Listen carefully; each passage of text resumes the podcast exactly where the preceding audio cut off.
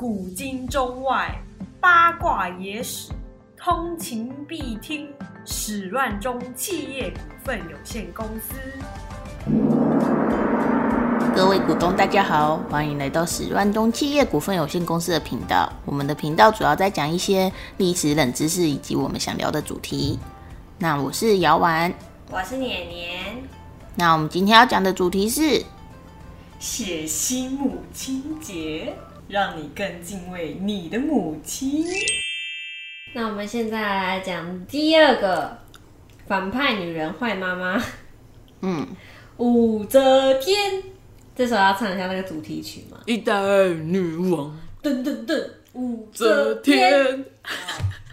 我们在讲武则天的时候呢，因为刚刚讲完吕后之后，就觉得很想吃个下酒菜，所以我们现在在边吃毛豆边录 podcast。是的呢，所以你们可能会听到一些咀嚼音，嗯嗯你嗯，们就当 ASM 啊，然后脑内高潮一下吧，嗯 自己讲。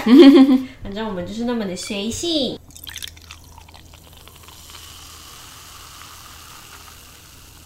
什么脸啊？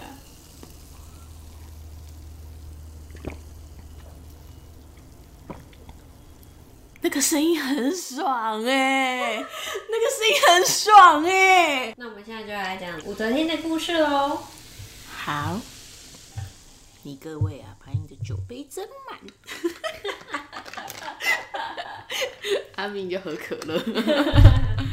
武则天她那时候刚出生的时候啊，他爸就请那个专门看面相大师来他家去看一下武则天的面相。武则天那那个时候，她刚好穿的是那种男宝宝的那个襁褓的衣服。后来那个看面相的大师，他就一看武则天的面相，他就说：“龙精凤颈，极贵之相。龙精凤颈，龙的眼睛，凤凰的脖子脖子，极贵之相。若是女孩，当为天下之主啊！因为他那时候穿男生的婴儿宝宝装，所以他也很男的，所以他也叹息说啊，可惜他是男的。那看面相的走掉之后，他爸就惊呆，因为他只是穿错衣服，其实是女孩呀、所以他出生的时候就不平凡呐、那后来他到十四岁的时候，就杜公被唐太宗李世民选为才人，就是一个嗯比较官阶比较低的一个后宫的一个妃子。那为什么小妃子就有那么大的权利？唐太宗怎么知道武则天可以成大事？这个时候，这问题问的真好，就是是是时候，就是问到好问题，我都吓到。嘿，就是李世民其实并不是很了自己后宫嘛，毕竟老婆那么多个，他其实并不是很清了解每一个老婆。那个时候呢，刚好民间有一个传说，他传说有一句话叫做“唐三代之后，则女主武王代有天下”，就是说唐朝过了三代之后，会有一个女生叫武王，武则天姓武嘛，武王代有天下，有一个这样的预言。所以李世民那时候就想说，哦，所以我的我的唐朝盛世是只传到三代之后就会断掉了嘛？那个时候呢，他刚好很重用一个这国家御用算命师，嗯，李淳风。李淳风这个人也很厉害，他那时候做了一个预言大书，叫做《推背图》。推背图它其实就是从唐，他预测唐朝之后每一个朝代的一些大事情，他都预言在他那本书里面，然后非常非常准。呃，其他改朝换代的时候，推背图被列列为禁书，不准人家去翻，因为太准了，不准人家知道未来发生的事情。那他有预测到武汉肺炎吗？有，哦，那他有预言到什么时候会结束吗？我不知道，我没有去看啊。哦，嗯，好，所以他李淳风呢就是一个很厉害的人，然后李世民非常重用他。虽然那时候他们知道这个预言之后，李世民就找李淳风过来，就说你对这个预言有什么看法？嗯，你知道这件事情吗？李淳风说：“哦，我知道啊，而且这个人现在已经在皇宫里面了。”哇，然后李世民听到就啊什么，他就想要去找出这个人是谁，他想要把那个人杀掉，以除后患。嗯，李淳风就说不能做这件事情，你要让他继续活着，因为这个人他当他成为武王的时候，他年纪已经大了，年纪大的人他其实心不会那么的狠辣，那他可能杀的人会比较少一点。可是如果你现在杀他，那他因为他是王者，他有王者之命，所以他重生之后，他投胎转世之后，他依然还是一个王者。那你现在杀他，他三十年后转身之后，他会是一个年轻的人。年轻的人他下手都会很狠，那到时候你的唐朝真的就会灭亡。可是如果你现在放着他，他到老的时候登基，他之后还会再还政给李家。嗯，所以说你就放着他不要动。哇，嗯，所以李世民就放了那个武王一马，就让这个预言成真。嗯那其实，在嗯武则天在当李世民的小才人的时候呢，嗯，史书其实没什么记载，可能就李世民就对他没有什么兴趣。可是他那时候进宫的时候，可能就觉得哇，这个人蛮漂亮的，有一种很妩媚的感觉，所以就赐他名字叫妩媚。嗯，这是武媚娘传奇的名字啊的由来。嗯，对。那那时候其实，呃，李世民有一个烈马，就是别人怎么驯服都驯服不了。这时候，这个十四岁的小女生她就出来，就是她就跟她老公说：“我可以帮你驯服这个烈马，你只要给我三个东西，我就帮你驯服。嗯，一个是铁鞭，一个是铁锅，一个是匕首。他说铁鞭我打他。”他还没办法驯服，我就用铁锅敲他头，敲他头，他还不会驯服，我就直接拿匕首杀他。后来这个小女生就把那一匹烈马驯服了。哇！唐太宗在旁边看，就可能觉得啊，这个我可能不是我的菜，太刚烈了。所以呢，在嗯，他十四岁到二十六岁这之间，后来二十六岁的时候，李世民就驾崩了。十四岁到二十六岁之间，就其实。嗯，她老公好像都没有去找她过。嗯，那她后来到后来，李世民他后来生病，那时候他已经立了太子，太子就是后来的那个唐高宗李治。李治那个时候他就要进宫去照顾他爸，然后同时要听政，因为毕竟他是太子嘛。所以那时候李世民就有，嗯，就别开，就是说你有特例，因为你要照顾我，所以就是说你可以在我的皇宫里面设一个别院。就是你可以就近照顾我，你又可以同时去听政、处理朝政事务。就是因为他住在皇宫里面，所以呢，呃，他又认识，他就跟那个武则天感情变好。是是跟自己的后妈？我靠！啊，那个武则天，她其实哦，他们年龄是相近的。对，武则天其实大，只有大唐高宗四岁而已。嗯，但其实他就是他名义上后，所以呢，他那时候在照顾他爸的时候，就默默的对 他们俩就互有好感。嗯，可是呢，那个时候就是有一个规定，就是说，嗯，皇帝驾崩，那他的妃子都要跟着一起去陪葬，不是陪葬，那个陪葬太已经是很久以前的事情了。现在陪那个时候时代陪葬就太可怕，就是说你你都要出家，所以武则天曾经出家过。她就剃剃发为尼姑，就就到外面寺庙去。嗯，那后来是到那个有一次唐唐高宗后来就即位嘛，变成皇帝。再有一次他他爸的那个忌日，嗯，他爸忌日的时候，唐高宗就去寺庙里面去祭拜他爸爸。这时候呢，就重新重逢遇到那个当尼姑的武则天。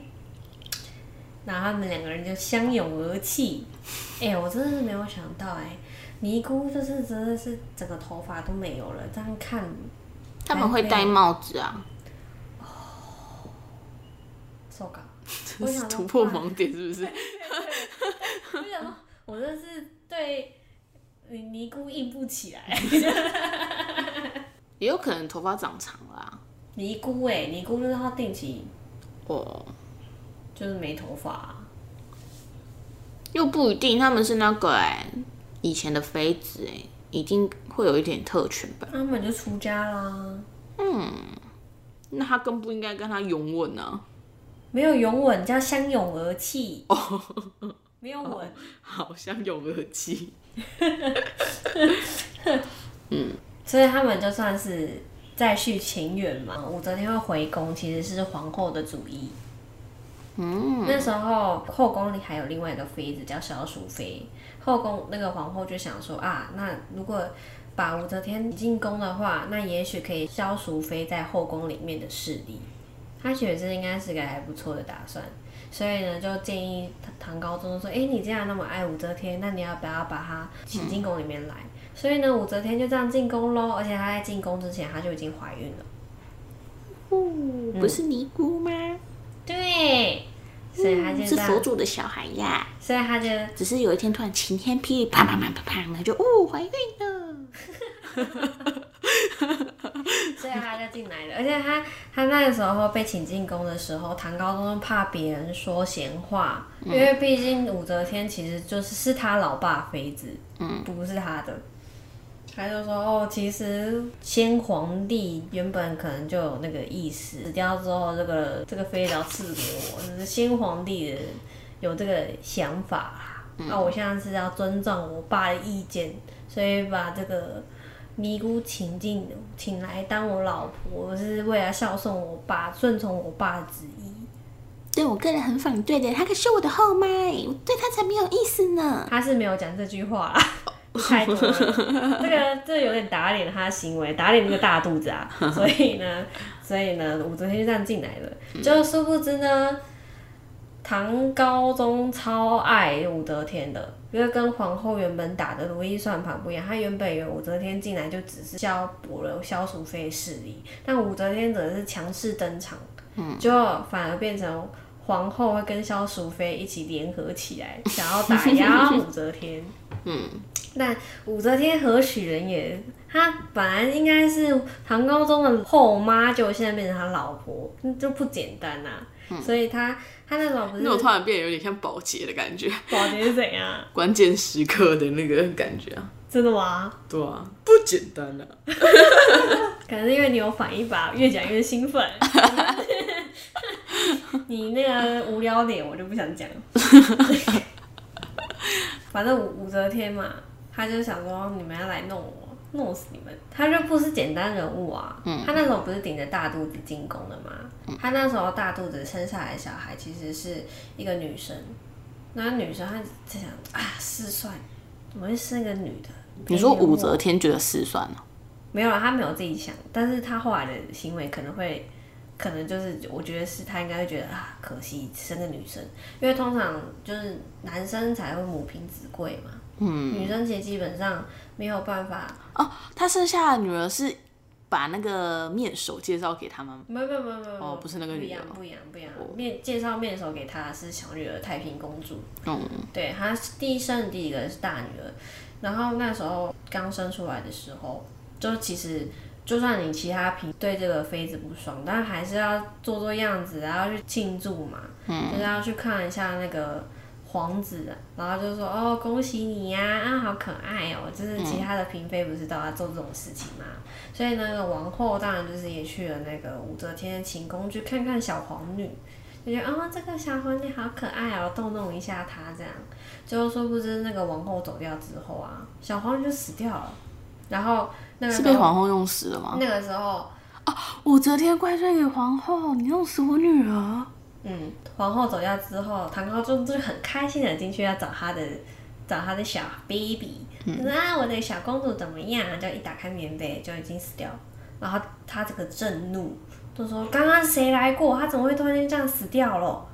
然后那个武则天就在那边下跪说：“刚刚是王后来的，刚刚是只有王后，只有王后一个人来。”嗯，过没多久，那个王后就被废了。后来呢，再过没多久，唐高宗他就下了一个指令，就是说那个皇后跟萧淑妃两个人，他们想要下毒去谋害皇子皇女，所以被废后后，然后废妃，被贬为庶人，同时立武则天为皇后。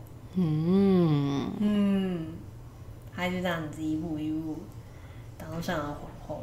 然后那个时候呢，刚好唐高宗他其实身体一直都不好，他很容易头晕，很依赖武则天。他所以他身体不好的时候，他就说：“哦，那你你帮我代理抽证一下。”所以其实从那个时候开始，就是唐高中还在的时候，武则天就其实就一步一步的开始踏入那个政体里面去了。他容易头晕，该不会是武则天下的药吧？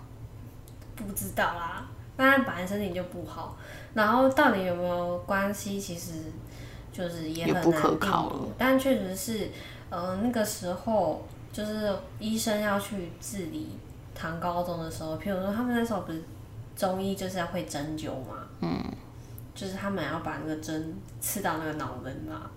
然后武则天那边说：“不可以这样子，你怎么可以把那个针刺到我老公头上呢？”嗯，就是想要阻止那个医生医治他。哇，但是不知道是不是因为妇人见识不广，以为他这样子会有危险，或者是他就想阻止，就不知道是哪一种。因为你们说武则天就要医生刺进脑门，然后他就说：“哎呀，这是什么啊？”然后就旋转一下，然后拔出来。屁嘞，屁嘞！所以他从那时候就慢慢的开始去治理朝政。那他其实总共生了六个小孩嘛。那他不是身体不好吗？我是说那个啦，武则天啦。哦，你是说老爸身体不好？对啊，身体不好，他就躺着就好了。啊，原来是这个部分啊！啊 一直想要问那种东西，真是的，谁知道细节啊？我想说是武则天是不是外遇啊，什么之类的啊？就算有外遇，他也不会跟你说那个是外遇生出来的小孩啊。嗯，但确实是有一个儿子啊，就是他妈一直在放风声说，哦，其实你不是亲生的哦。那那个儿子很紧张。好，我们现在就要来讲他跟这些小孩的故事。就是大女儿嘛，就出生一个月就死了。嗯嗯，后来就生了一个大儿子叫李弘，李弘后来就被立为太子，但是他那时候做了一件事情，就是惹他老妈不开心啊。就是他是一个个性很好的人，他那时候就会觉得说，哦，王后被废，萧淑妃也被废。那个时候其实有两个他们生下来的公主，因为这个政变的关系，所以被幽禁起来，一直到三十几岁都还没嫁出去。他觉得说同为都是皇子皇女这样子的生活，他觉得他他们是无辜的啦。只是在宫斗中，妈妈被斗倒了嘛，那他们是无辜的、啊，所以他就上朝跟他的爸爸讲说，我觉得这两个公主，你们要不要把她嫁出去啊？不要让她继续幽禁在那里面，其实很可怜。然后这件事情呢，就惹怒了他妈，他妈就想说，她是我敌人的女儿，你竟然帮他们讲话，你是怎样？就很生气。所以后来那两个公主就被那个武则天随便指派下嫁一个非常低阶官员。这个李弘太子后，后来呢就是得了肺结核，就死掉了。后来又又再立了第二个太子，第二个太子就也是武则天第二个儿子，叫做李贤。那这个儿子呢，他其实他非常的出色，而且他个性其实跟他妈有点像。是个非常有野心的人，然后他做事做得很好，所以文武百官都非常信任他，也觉得说哇塞，这个太子登基之后应该还不错。但就是因为他真的还不错，他真的做得很好，而且他就跟他妈也很有野心，你知道就被干掉了。一山不容二虎啊。嗯，他妈没有办法容许这个儿子那么好，所以他们就在朝堂上斗个你死我来，就明明是亲生母子。然后那个时候呢，所以武则天就放出很多风声，你其实不是我亲生的哦，你其实是别的夫人生下来的小孩，你不是我生的。他就听到这个风声，他就有点觉得说啊，天哪，现在掌权是武则天，本来是想说我是他亲生儿子，这样子斗来斗去应该还好，但是如果我不是他亲生的。他就会有点不安。嗯，刚好那个时候，武则天的绯闻男友，谁呀、就是他其实是朝中大臣，但是他跟武则天走得很近，叫明琼琰。那时候唐高宗还在啦，所以只能说是绯闻。嗯嗯，毕竟一定要这样子嘛，不能明目张胆讲啊，不然堂堂皇帝戴绿帽哎、嗯，嗯，那时候那个明崇俨，他莫名其妙就死在家中，怎么死的大家都不知道。不是武则天杀的，不知道啊，没有人知道他怎么死的，他就有一天突然就死了。然后武则天，武则天就说不行啊，这一定要找出是谁杀的。嗯。嗯，因为看起来就像他杀，但不知道是谁杀的。嗯，他就怀疑他儿子是李贤杀的，他就跟儿子嘛，对，他就跟她老公就是唐高宗就说，可能是李贤哦，你要不要去查一下李贤？一查就发现在他在他家中有就是一百个盔甲，就是打仗用的那种盔甲，就说嗯你为什么要准备这么多盔甲？你是不是要？谋反，对，嗯而且就在那个时候呢，李贤的奴仆突然间就自首说是我杀的，是我杀的明崇俨，然后人家说。是你自己要杀吗？还是有谁指使你的？他说我不能说啊，我不能说。所以呢，李贤就被判谋反，所以他就被太子被废，然后被贬为庶人，流放边疆，他就变成普通平民百姓嘛。但是后来呢，因为李贤他真的是一个很有才能的人，武则天怕他可能会在民间韬光养晦，可能有一天会反扑，所以呢，到后来他就派人逼着他自杀，所以他就后来就自杀了。那第三个被立为太子的呢，叫李显。李显后来的就是后来的唐周宗，我觉得他是一个没什么城府的人啊。有一个那么厉害，妈妈怎么会讲话那么的直接跟白目呢？就是他那时候一上任，他就想要培养自己的势力，他觉得他妈妈势力太大了，所以他就要培养外戚的势力，他就重用王后的爸爸那一边的人。他就想要把那些人扶植起来，所以他一上任之后，他就快速的去升外戚那一群人的官。那这样不就威胁到武则天的势力了吗？嗯，武则天就很反对啊，所以那些呃武则天的人马的那些大臣就反对这些事情，就说你怎么可以去扶植外戚？这时候李显就急了，李显就讲了一句话，他真的讲错话，那他那句话真的是就害了他一辈子。他那时候就讲说啊，我封我的丈人有什么关系？就算我把天下让给他也可以，我区区一个小官，我封他有什么不可以的？我把天下给他都可以。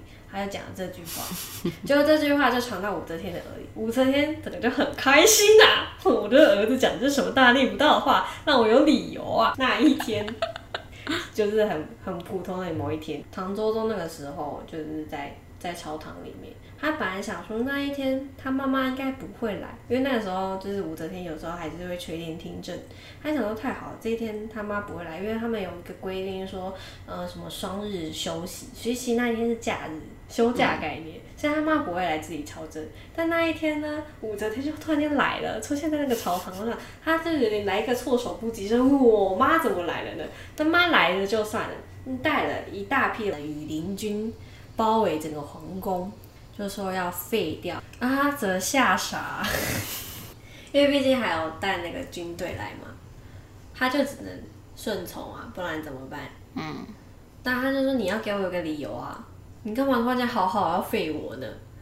他就说你讲了一个大逆不道的话、啊，你说封丈人区区一个小官算什么？天下都可以让给他，你这句话不是大逆不道吗？我代天行道啊，你这皇帝该废啊，他就被废了，而且他在位只有五十五天，有够短的，超级短，我就好白目。嗯，也是也是对，他只讲话讲太快。他真的是体现出新官三任，新官上新新官官上上任任三把火，想要放第一把火，然后就被杀了。没错，那不想想自己妈妈是谁，我不想想想自己的哥哥怎么死掉的。嗯，对，所以他就被废了，然后被被贬出长安。后来呢，武则天就想说，下一个要立的那个皇帝吼，一定要很听话。呢，就立了第四个儿子，叫李旦，叫唐睿宗。那其实实质上、就是，李旦听起来就很听话，感觉就是一个很笨的人。旦就是那个那个元旦的旦，哦，对对，叫李旦。其实这是可以展现出就是他们的生长环境啊，就是老老大跟老二，老大就是那个进言说什么应该要让那个公主放出来，让他们结婚的那个老大，老大跟老二他们感觉像是他们的个性没有什么缺陷吧，就品格挺好的。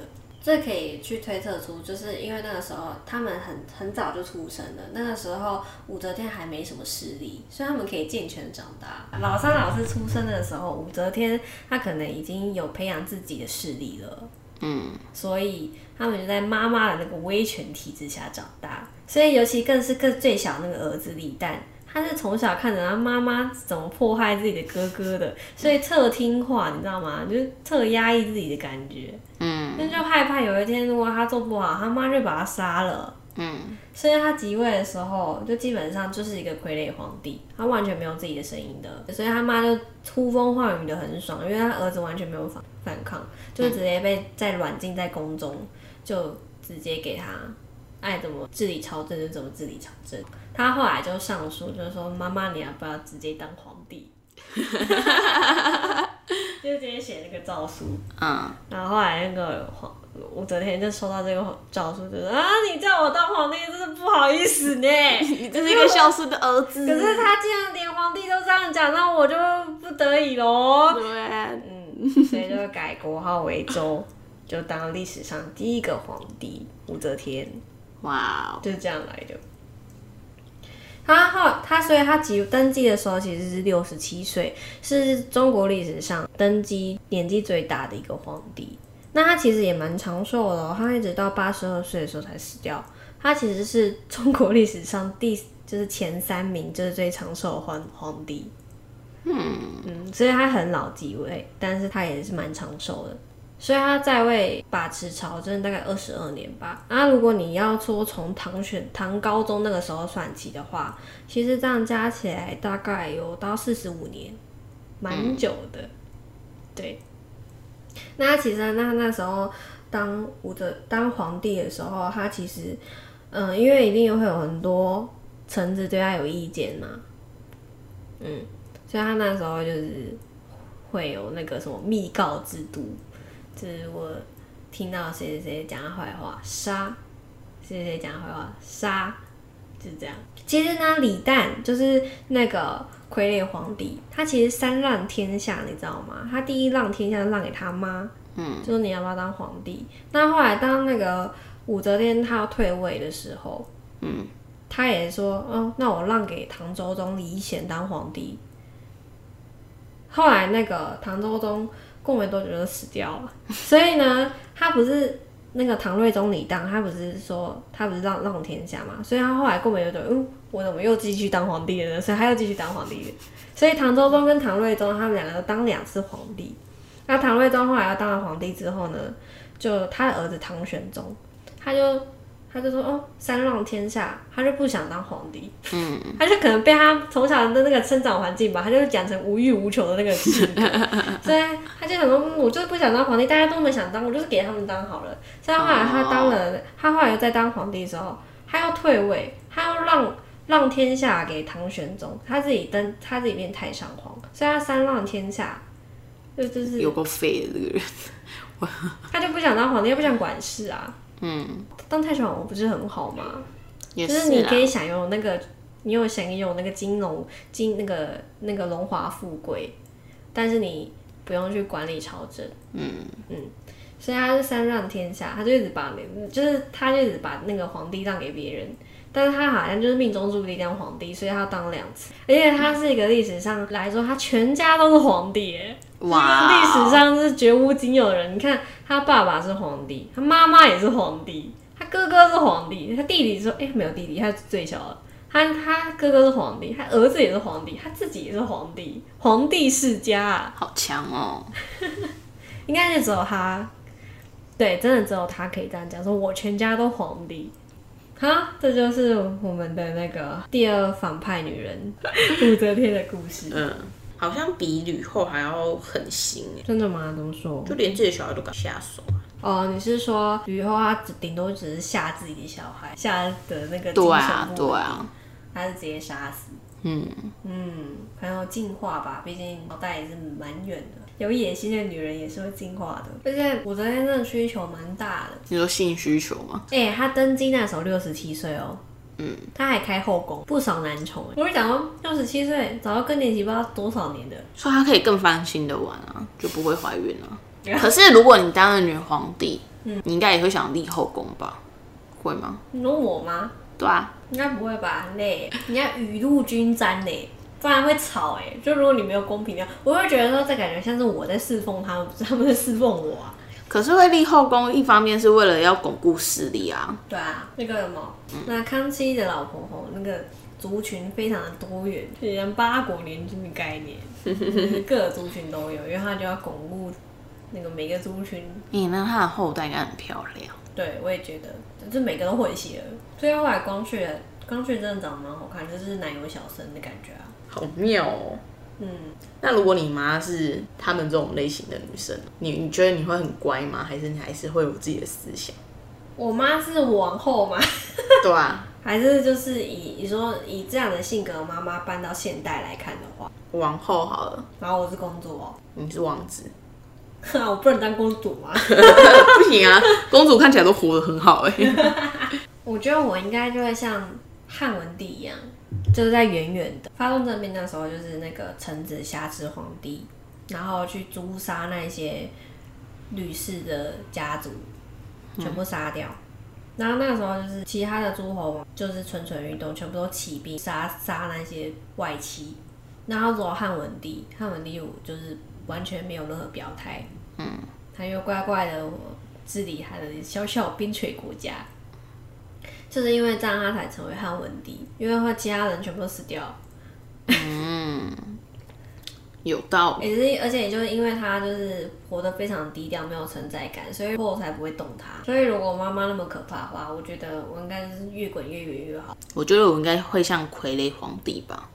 嗯，个性怎么可能给人家傀儡啊？我觉得你有天你有天那个情绪来的话，你就会快语说快人说快语，就是说我就我就是要不理我丈人怎么样。